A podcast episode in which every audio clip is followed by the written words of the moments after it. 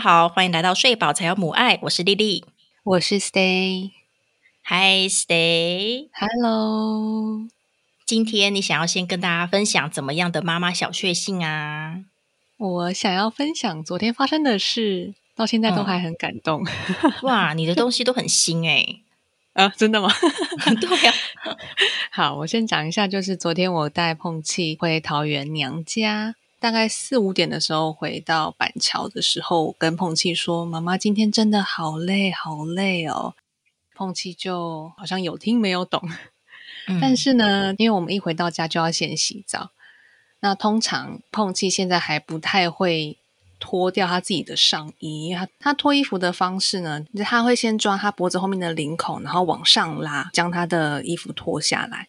可是他就是头发越来越长，他会直接抓到他后面的头发，所以这阵子就还在练习。那现在几乎都是我在帮他脱他的上衣。那没想到，当我进去浴室开始要准备热水的时候，那一转身。诶，他竟然把自己的衣服全部都脱好了耶！哦，他是抓到诀窍了吗？应该算是，然后也有可能是，就是他其实是会会想说，希望爸爸妈妈帮忙哦。那他今天可能是听到我说很累，我自己猜啦，妈妈很累，所以会自己想说来试试看。天哪，你要不要每天都很累啊？他撒娇是可以啦。嗯，对啊，就是妈妈昨天的小确幸。嗯嗯，那你的小确幸呢？我的是哈，前阵子小何他开始会讲叭叭叭叭叭叭叭叭，但他那个叭叭叭，我们觉得应该不是他真的在叫爸爸。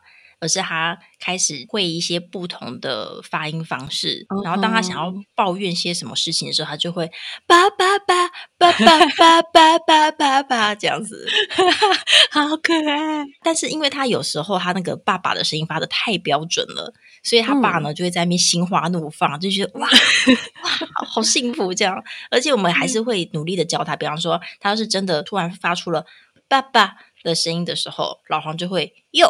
嗯，让他有那个连接，然后这个时候老黄就会叫妈妈，我就会又这样，就是让他感觉一下不同的发音方式，然后也知道说，哎，那个发音方式可能一对应谁这样。嗯，不知道什么时候才会真的成功，但总之我们就一直在这样尝试。嗯，然后他这一阵子他的抱怨的声音改成妈妈妈妈妈妈妈妈妈妈。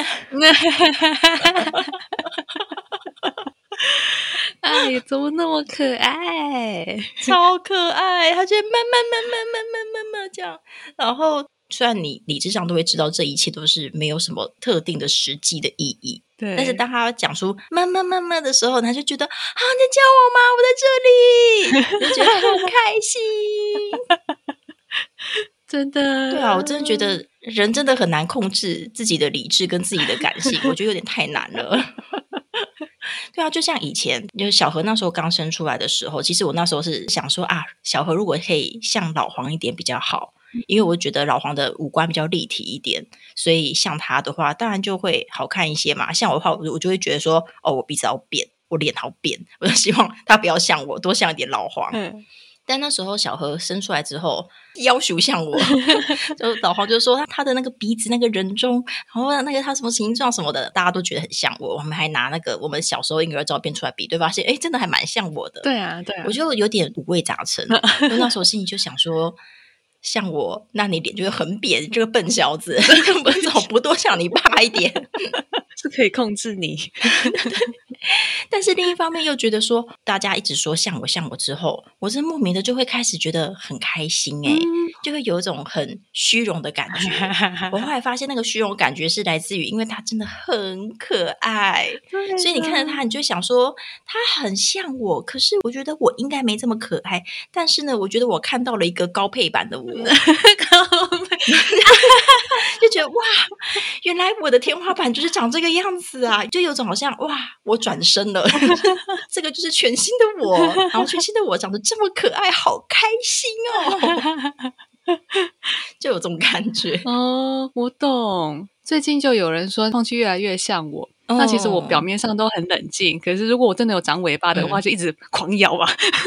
对啊，我觉得他最近真有越来越像你，他那个眼神、那个眼睛的那个样子跟你越来越像。但他刚生出来的时候，真的是超级像克拉克，真有够像克拉克。有一次他一两岁的时候，你 po 一张跟他的合照，他是坐在婴儿车里。我那时候看过去的时候吓一跳，想说克拉克怎么坐在婴儿车里？太像了吧！但最近真的是有越来越像你。哦，对啊，所以就是以前都觉得说，哎呀，我怎么可能会因为这种事开心？就觉得说，还有这种事情有什么好高兴的啊？不能长什么样子，又不是我能控制。但真的碰到的时候，就觉得哇，整个都像飞一样啊，飞起来了，飞起来了。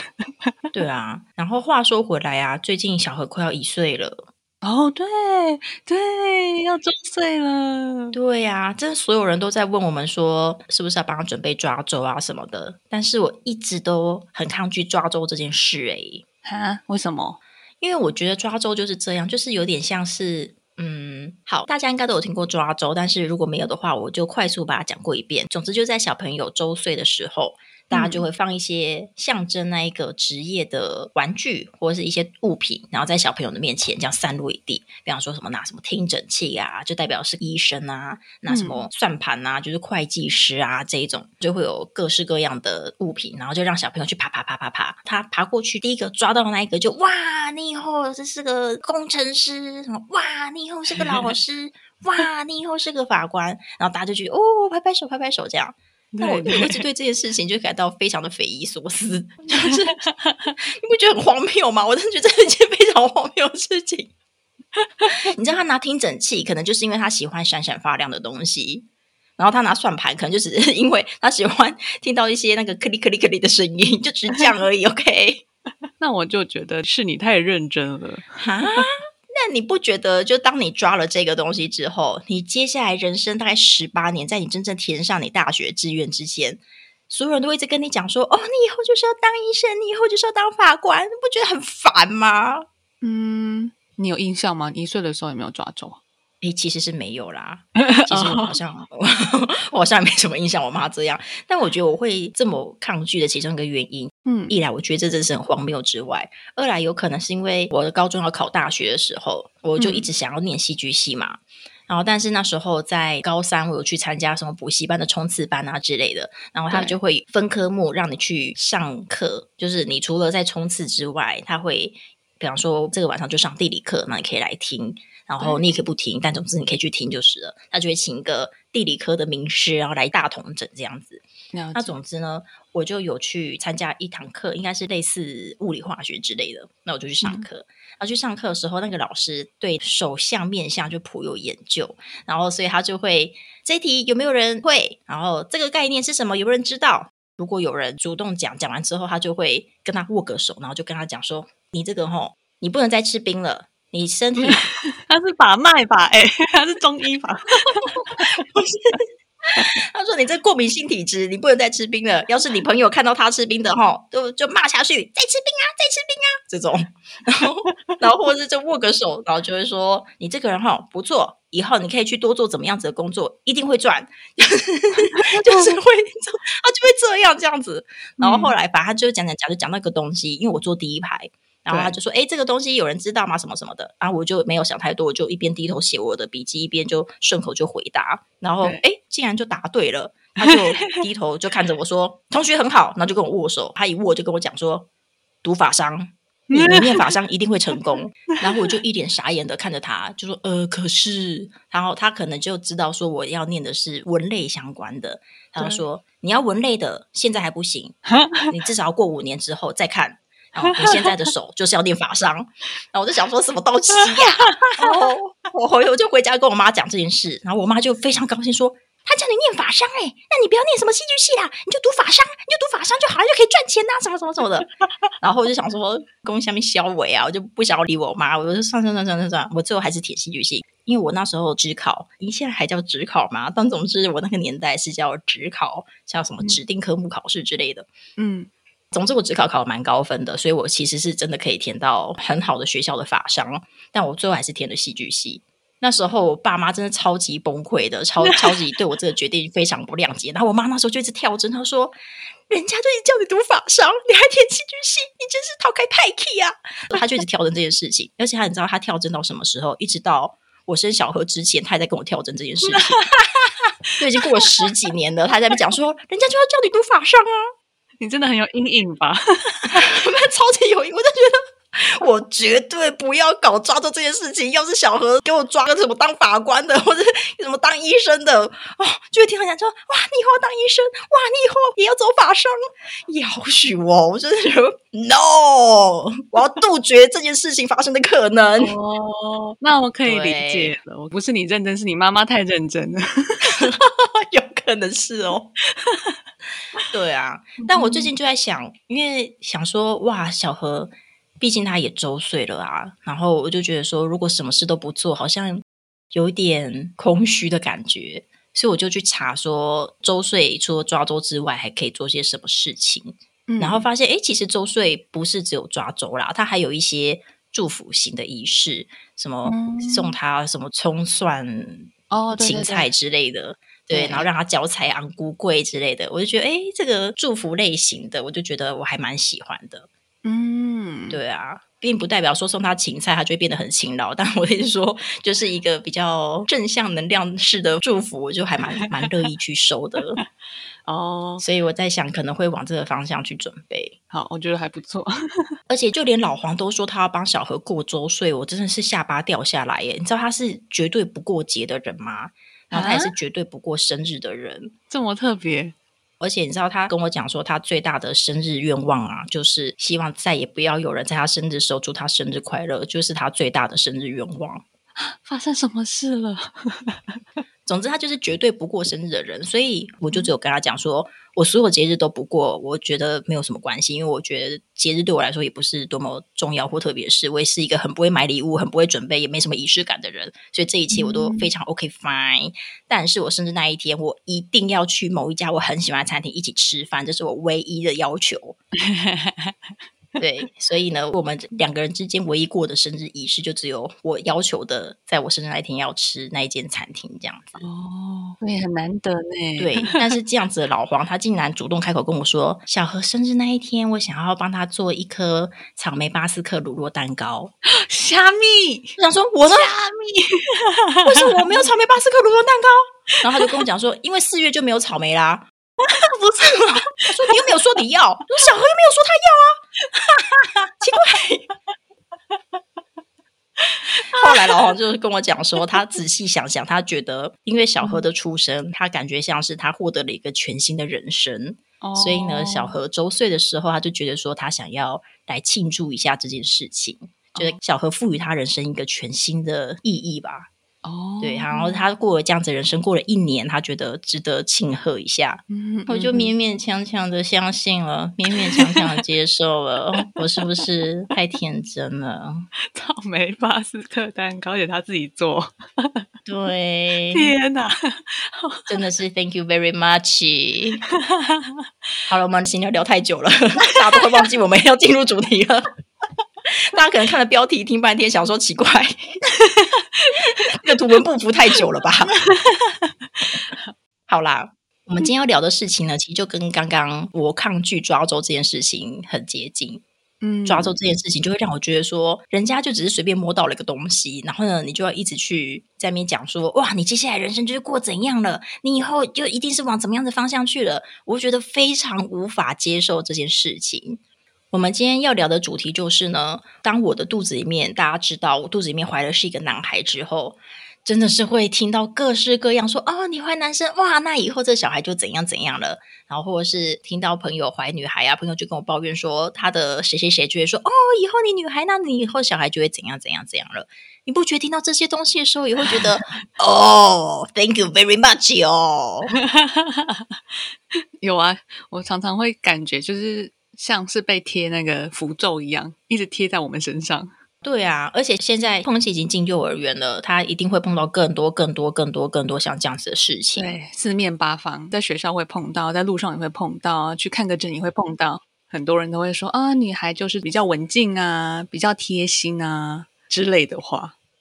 哇，对对对，没错，我也是哇哦。然后我就看到碰气其实已经听得懂了，他真的听得懂对方在讲什么。然后我真的很想要，很想把他耳朵捂住。嗯嗯嗯嗯嗯嗯嗯嗯嗯，对呀。那个情境是什么？举例来说，其实还蛮新的，就上星期发生的事。上星期碰气生病感冒，我带碰气去中医诊所看诊，当时是一个男医师，年纪应该比我大一点点。那他就帮碰气把脉啊，把一把，他就突然很感叹的说：“哇，生女孩真好。”然后就嗯，什么意思？他就说：“我有两个两个男生，一个国小，一个跟碰气差不多大。哎呦，昨天老大去配眼镜，那他在眼镜行啊，两个就在追来追去的，然后不知道怎么搞的，就砰一声，就是小的那一只就整个头撞地板。”那种大理石地板真的超大声，吓死我了。对，你看他像碰气啊，他就他就说女儿，他就会乖乖的让我在这边把脉。嗯，对，他就说有时候真的觉得羡慕有生女生真好。那我当时我不知道怎么回答他。哦，我跟你讲。你要机车一点，就跟他讲说，那要不要再生下一胎？下一胎生女儿怎么样？哎哎，好，哎，不要这样啦，很坏耶。哎，但我觉得这个情境最大的问题，应该是他在碰气面前拿别人跟他比较。哎，对对啊，因为其实像我们家小何也会，因为他也是比较近的小孩，然后所以每次我们常常碰到其他的小孩，比方说像我们家隔壁的邻居小孩。嗯，隔壁邻居小孩的阿公阿妈常常就会讲说：“哇，小何好乖好静哦，真好哦。我们家那一只哦，像小霸王一样把家里拆了，什么什么什么的，就一直讲像这样子的话。我觉得这个比较真的是很要不得耶。对呀，不管是对他们家小孩，是对我们家小孩，都很要不得。即便他好像是在称赞我们家小孩，那我觉得这个最大问题是他在小孩面前做比较这件事情。”嗯，我觉得那个男孩女孩应该就只是一个表象，一个迷思啦。他自认为问题来源是男孩女孩，但其实，哎，但是像这种说法真的到处都是，哎，就是说哇，女孩就是比较安静，然后呃，带起来比较不费力什么的。我都想说奇怪，你们大家是没有养过我是不是？大家可能真没有养过我，但是 你这什么问题呀？我也不知道啊。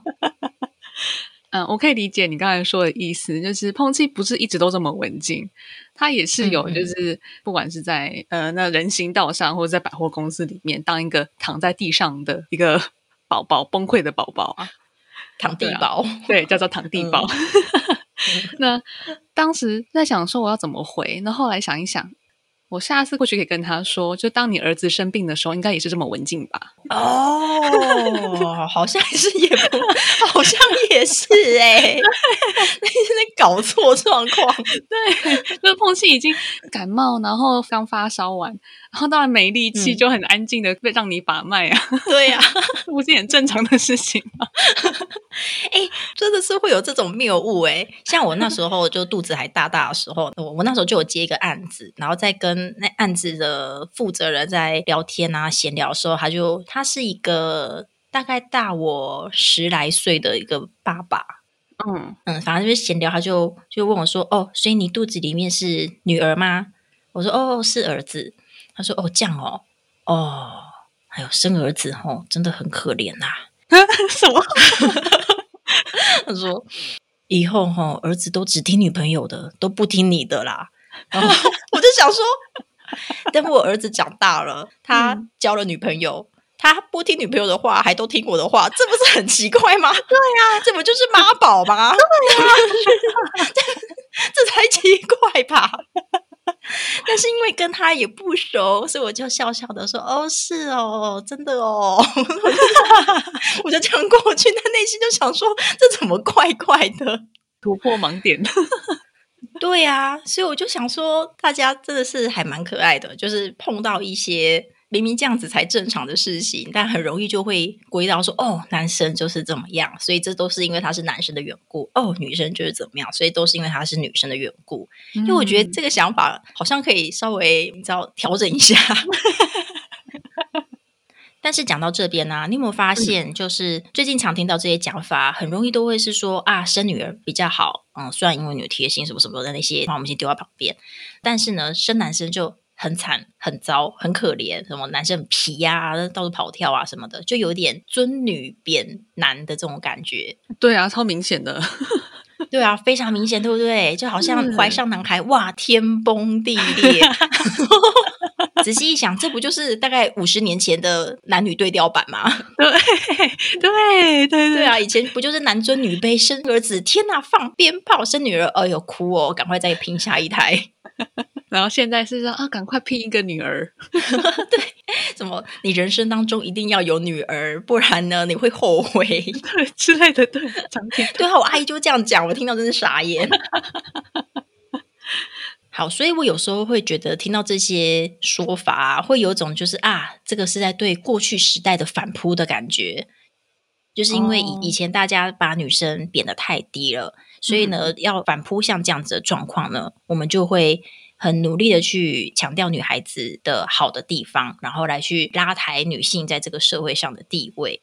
对，拉到现在就 变得有点反过来的这种感觉，这感觉就有点像是你知道，像以前自由恋爱这件事情是要反扑过去的富家长制的恋爱诞生的吗？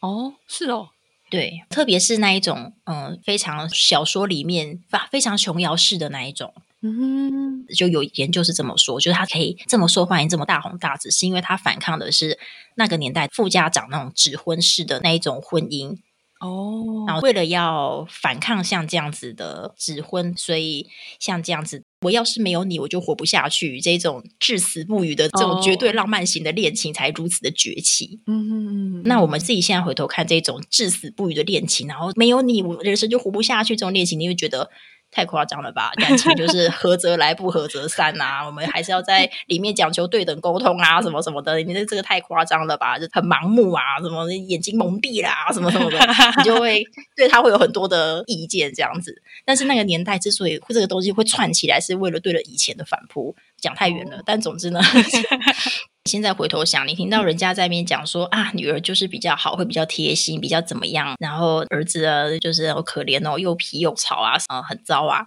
你现在回头想想，你会觉得有点奇怪吧？超不舒服的、啊，听在自己的耳里就觉得是不是在要求我要很贴心？啊，原来是这样子。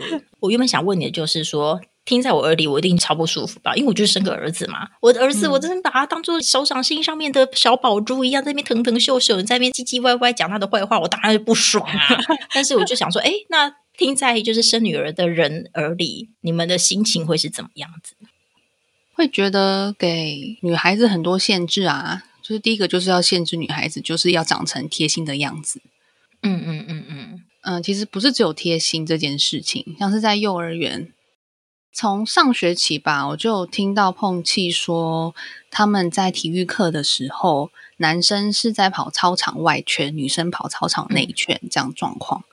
啊，那我当下听到说，哎，怎么会这样？就是女生也是也有很厉害可以跑外圈的人啊，或者是男生他有可能体力没有那么好，想要跑内圈啊，直接硬生生的划分男生跑外圈，女生跑内圈，这有点粗暴吧。嗯嗯嗯嗯，而且我觉得很荒谬的地方是，就是确实男生跟女生是会有一些生理上面的差异，嗯，所以我们在运动项目里面就会分男运动员跟女运动员嘛。对。但你知道那个差异是来自于荷尔蒙吗？你知道荷尔蒙就是等你青春期之后才会疯狂的分泌吗？怎么在幼儿园就要做这件事情？Hello，对呀、哦，还有想到一个，他们好像接下来四月份有运动会，那他们班的班歌有一句是 “Girls dancing, boys running”，就是女生在跳舞，然后男生在跑步。嗯，对，啊，我就我也想跑步啊，奇怪对。啊，碰见很喜欢跑步啊，碰见其实两个都喜欢，为什么一定要这样子讲？对呀、我觉得这真的还蛮有趣的。就是说，嗯，因为我之前在念性别研究相关的，嗯然后在性别研究领域有一个还蛮重大的一个理论，它叫做做性别，就是 doing gender，就做性别。哪个做？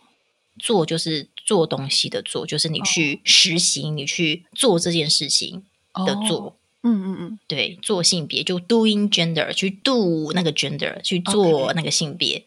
对，那这个概念就是说，嗯，性别这件事情啊，其实是一个很缜密的，然后很庞大的一个社会系统。然后那个系统会告诉我们说，以及会去规范我们说，男生应该要去做什么事情，女生要去做什么事情。而且在这当中，最重要的一点是，这个系统它是在你的日常生活里面的每一个细节跟每一个角落。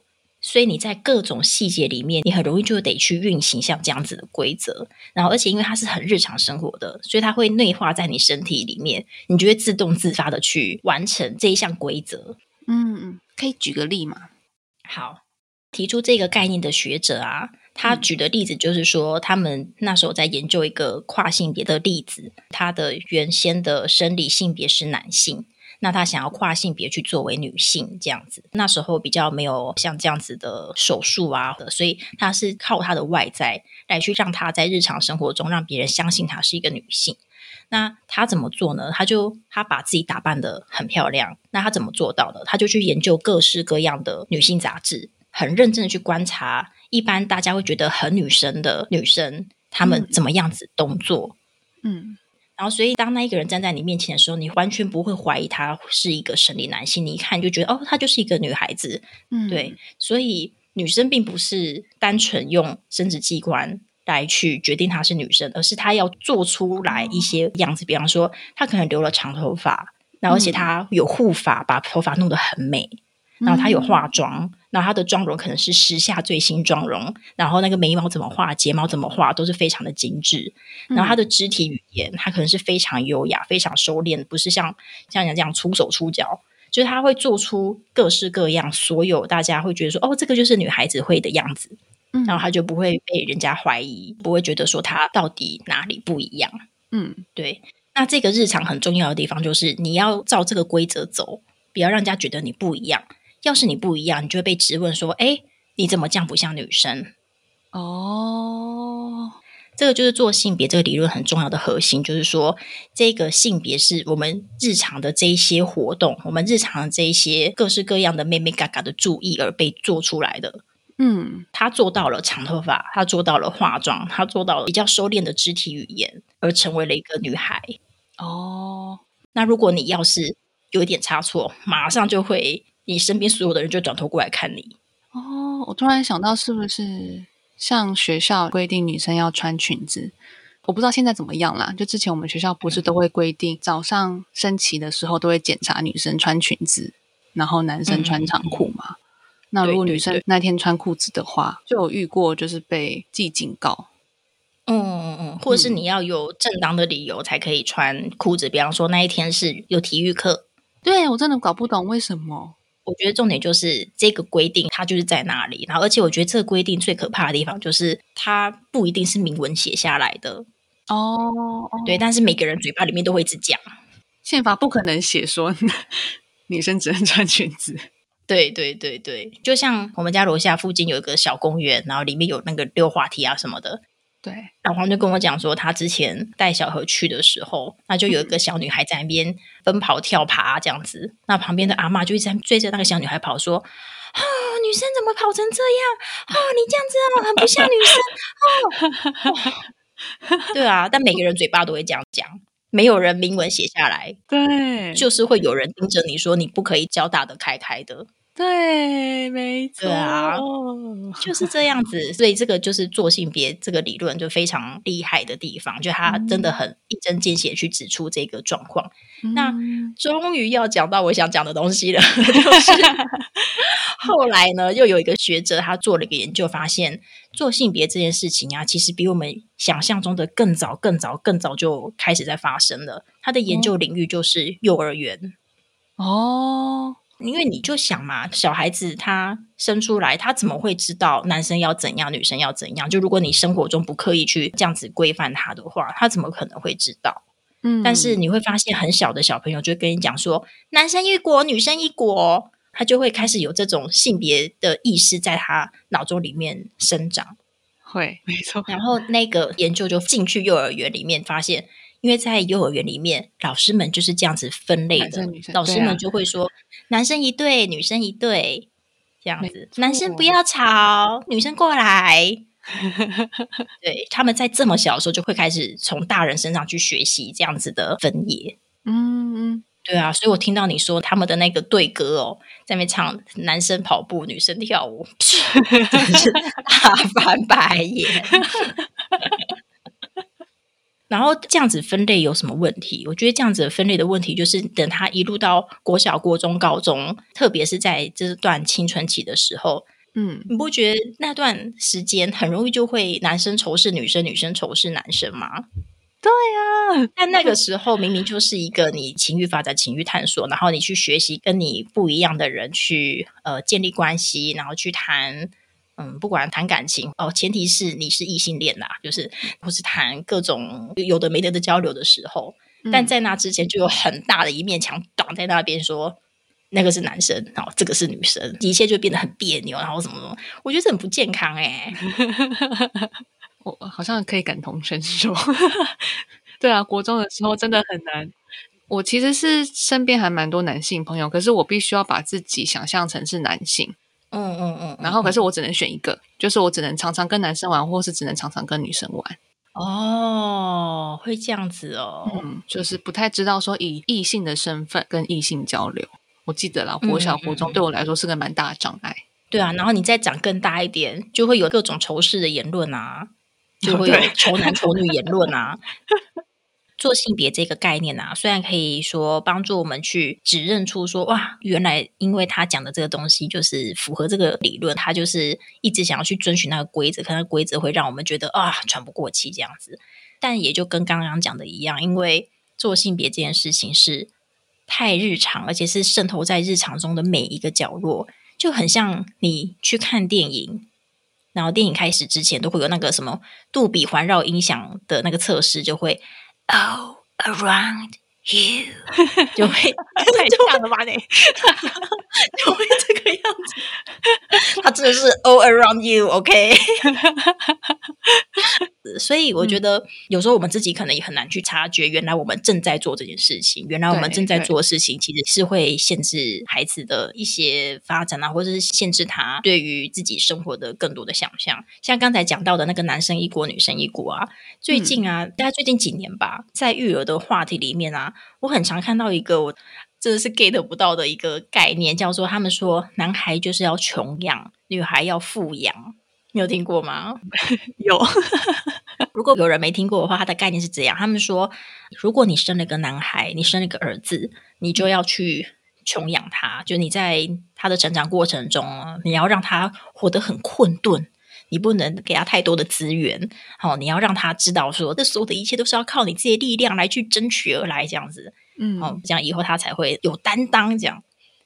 但如果你生的是女儿呢？那你就是从小就要给他很好的资源，然后你从小就是要非常的疼爱他，然后让他知道他要什么，爸爸妈妈都会给他。为什么呢？这样他长大之后就不会被有钱的男孩子给拐跑了，他就会知道说钱不是一切，不会轻易的因为人家有钱，所以就跟他跑。这样，你不觉得我超荒谬？真的有够荒谬。我觉得先撇开，虽然真的很荒谬，但是呢，我觉得先撇开荒不荒谬这件事情，就你不觉得这样子养小孩啊，你只会养出两群价值观完全完全不一样的孩子？诶对啊，那大家不觉得现在已经占男女的议题已经吵翻天，已经吵到有点烦了吗？那如果还用这样子的方式去养小孩？他们长大之后应该就会更战爆吧？对啊，你就会养出两群价值观非常非常对立，然后而且对对方很不友善的小孩耶。对啊，就会预设对方应该要怎么做。对啊，对啊。那一开始我听到这样子的说法的时候，我以为就只是一个，你知道，有时候。人之间难免想要讲点废话，你知道吗？就是想讲一些，就讲些干话，所以就发展出了这样子的理论。一个讲干话的星期在讨论说：“哎呀，就是应该要这样啦，什么就很像，就像我要是看到我们家楼下如果有人想要卖房子，我就会跟 Stay 讲说：‘哎呀，要不要来高雄住啊？我们底下有人在卖房啊。’就这种完全不是很正经的这种对话，听听就好那种话。对对对对对。但我后来发现不对耶，好像。开始有人真的相信这件事情，对，像之前呢，我的亲戚他们就准备要生小孩了，他是有一个儿子一个女儿，然后肚子里面还是女儿这样子，嗯，然后总之我们就拜访他，就带着小何去，然后那个亲戚就聊天聊聊聊，然后就说生女儿很累耶，我要帮她准备好多好多漂亮的衣服，还要准备各种各种的法式，还有很多装饰的东西。哦，好多好多要张罗，把它弄得美美的。哦，真的生女儿真的好累哦。然后他就转头看着小何，哦，你这个生儿子，哎呀，生儿子就随便养。哇塞，我傻眼呢！我当下就说，哎，怎么随便养？我很认真在养，好不好？哎，听起来就是就是你的平辈啊！对啊，对啊，是平辈啊，对啊，我就想说，哇，怎么会这个样子？哦，对啊，所以我真的觉得吼，不管是男孩还是女孩，我们都要用心养，好吗？对呀，当然没有说穷养或富养好或不好，但我的意思说，如果你觉得儿子穷养好，女儿穷养说不定也很好啊，因为女儿也可以经历你想要给她的那一些挑战跟淬炼啊。对啊，对吧？那你想要养出一个心灵很富足，不会因为别人有资源然后就被拐走的女儿，那你为什么不会想要养出一个心里也很富足，不会因为别人有资源然后就跑掉的儿子呢？就是说，对啊，我的意思是说，有时候我们去强调，哎呀，男孩就是怎么样，女孩就是怎么样，然后等他们长大之后，就发现啊，果然呐，男孩就是怎样，女孩就是怎么样，你会觉得这是一个那个自我验证、自我实现预言。对对啊，就要自我实现预言呐、你就是从小都一直跟他讲说，哎呀，你就是成绩不好啦，就是成绩不好，他长大就会成绩不好啊。或是从小就骂他说，哎呀，你就是笨，你就是笨呐、长大他就是笨呐、对啊，但如果你小时候跟他讲说，哇，你真是聪明，你就是妈咪的宝贝，是会不会聪明我不知道啦，但他一定会是妈咪的宝贝，对吧？嗯嗯嗯，哎呀，哎，我们这集会变得很像在传教。这个教还不错啊。没有啦，我觉得其实讲这一些，我最主要的就是希望可以多提醒一下，说我们要去小心一个可能，因为你生下来你的生殖器长怎样，你就一定要怎样。对啊，只是以前可能某个生殖器的地位比较高，然后现在换那个生殖器的地位比较低。对，它的本质上是一样的概念，它还是在用你的生殖器来去定义你这个人的本质，然后来去定义你未来的一生。是的，是的，这就跟我觉得不要因为他小时候不小心摸到了听诊器，就觉得他这辈子一定要当医生一样。很莫名的，可是又很有说服力的接回来原本的抓周。我真的觉得非常的抗拒这件事情。那我们今天的分享大概就是到这边啦。那不晓得我们的听众们呢，你在日常生活中有碰到些什么？你觉得啊，真的是很令人发指。然后但仔细一想，发现哎呀，也许这就是跟做性别是有关的事情。欢迎大家来 IG 跟我们分享，或者是留五星好评，然后留言给我们，告诉我们你的想法。嗯，每次看到大家留言，都会让我们觉得非常的开心，是一个对我们非常大的鼓励哦。就不会觉得说我在这边叽里呱啦叽里呱啦讲一大堆，好像是对着黑洞，已经不是树洞了，我是对着黑洞在讲话。有让树洞至少还有回音，对，但黑洞没有回音，好吗？所以希望大家可以多多留言，给我们一点鼓励。嗯那就先到这边喽。希望大家能想要是什么就是什么，不会被你的生殖器跟听诊器给绑住。好，有有 get 到吧？有 get 到吧？有有有有有，抓周的部分，我一定要成立一个反对抓周教。好啦，好啦，那就这样，大家拜拜。拜拜哦。